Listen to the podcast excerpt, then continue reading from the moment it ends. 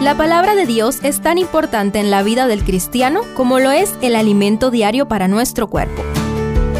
Estudia con nosotros el capítulo del día en Reavivados por su palabra. Génesis 19 Vimos el error de Lot al no marcar su territorio con la presencia de Jehová mientras ponía sus tiendas hasta Sodoma, según el capítulo 13. También las oportunidades que tuvieron los sodomitas al ser salvados por Abraham y al conocer a Melquisedec en el 14, y la compasión de Dios al aceptar la intercesión de Abraham y perdonarlos si encontraba a diez justos en el 18. Ahora aprendamos del desenlace. Primero, Sodoma y Gomorra. Su descripción como huerto de Jehová que vimos en el 13.10 indica que esta llanura era lo más parecido al jardín del Edén como vemos en Isaías 51.3. Además de la abundancia material, Dios bendijo a los habitantes de la llanura del Jordán con tres grandes oportunidades de conocerlo y adorarlo. Lot vivió en medio de ellos. Abraham los salvó del poderoso Kedorlaomer en el nombre de Jehová y tuvieron el privilegio de conocer a Melquisedec, sacerdote del Dios Altísimo. ¿Cómo pudieron los pueblos de Sodoma y Gomorra corromper el huerto de Jehová y convertirlo en la tierra más estéril y sin vida sobre la faz de la tierra? Porque si vas al mar muerto, lo único que queda es sal y un calor infernal. Parece que encontraron la manera de convertir en maldición la abundancia y en condenación las oportunidades de salvación. Como sucedió en los días de Lot, así será el día en que el Hijo del Hombre se manifieste, dijo Jesús en Lucas 17, 26 al 30. ¡Qué advertencia! Segundo, Lot y su familia.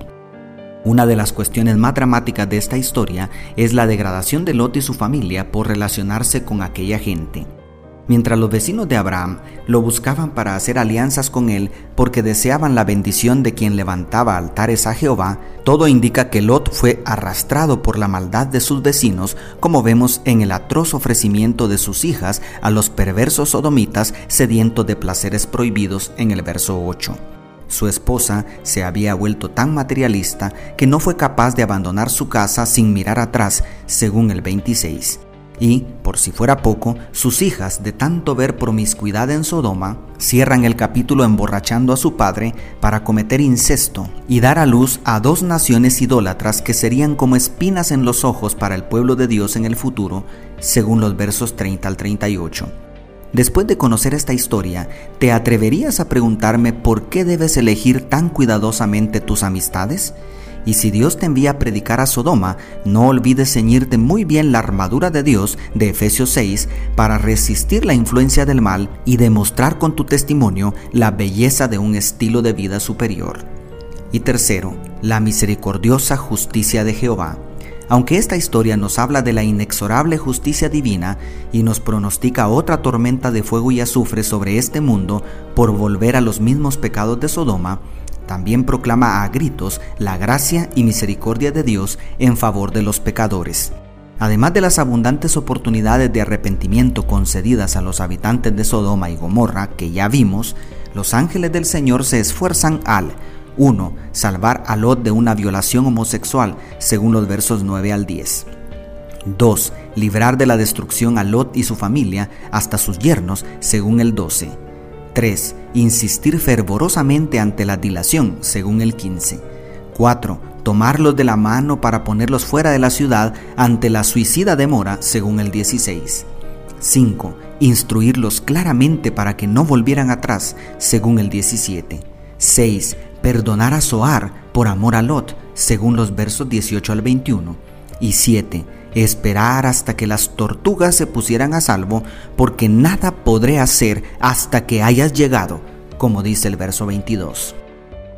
Vemos al soberano del universo luchando por salvar la familia de Lot, no gracias a la justicia y fidelidad de ellos, sino a pesar de su criminal indolencia. Ya se demostró que ni ellos calificaban como justos entre Sodoma. ¿Por qué Dios insiste tanto en salvarlos?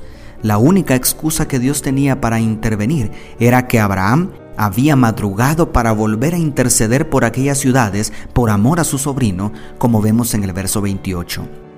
Así, cuando Dios destruyó las ciudades de la llanura, se acordó de Abraham y sacó a Lot de en medio de la destrucción, declara el verso 29.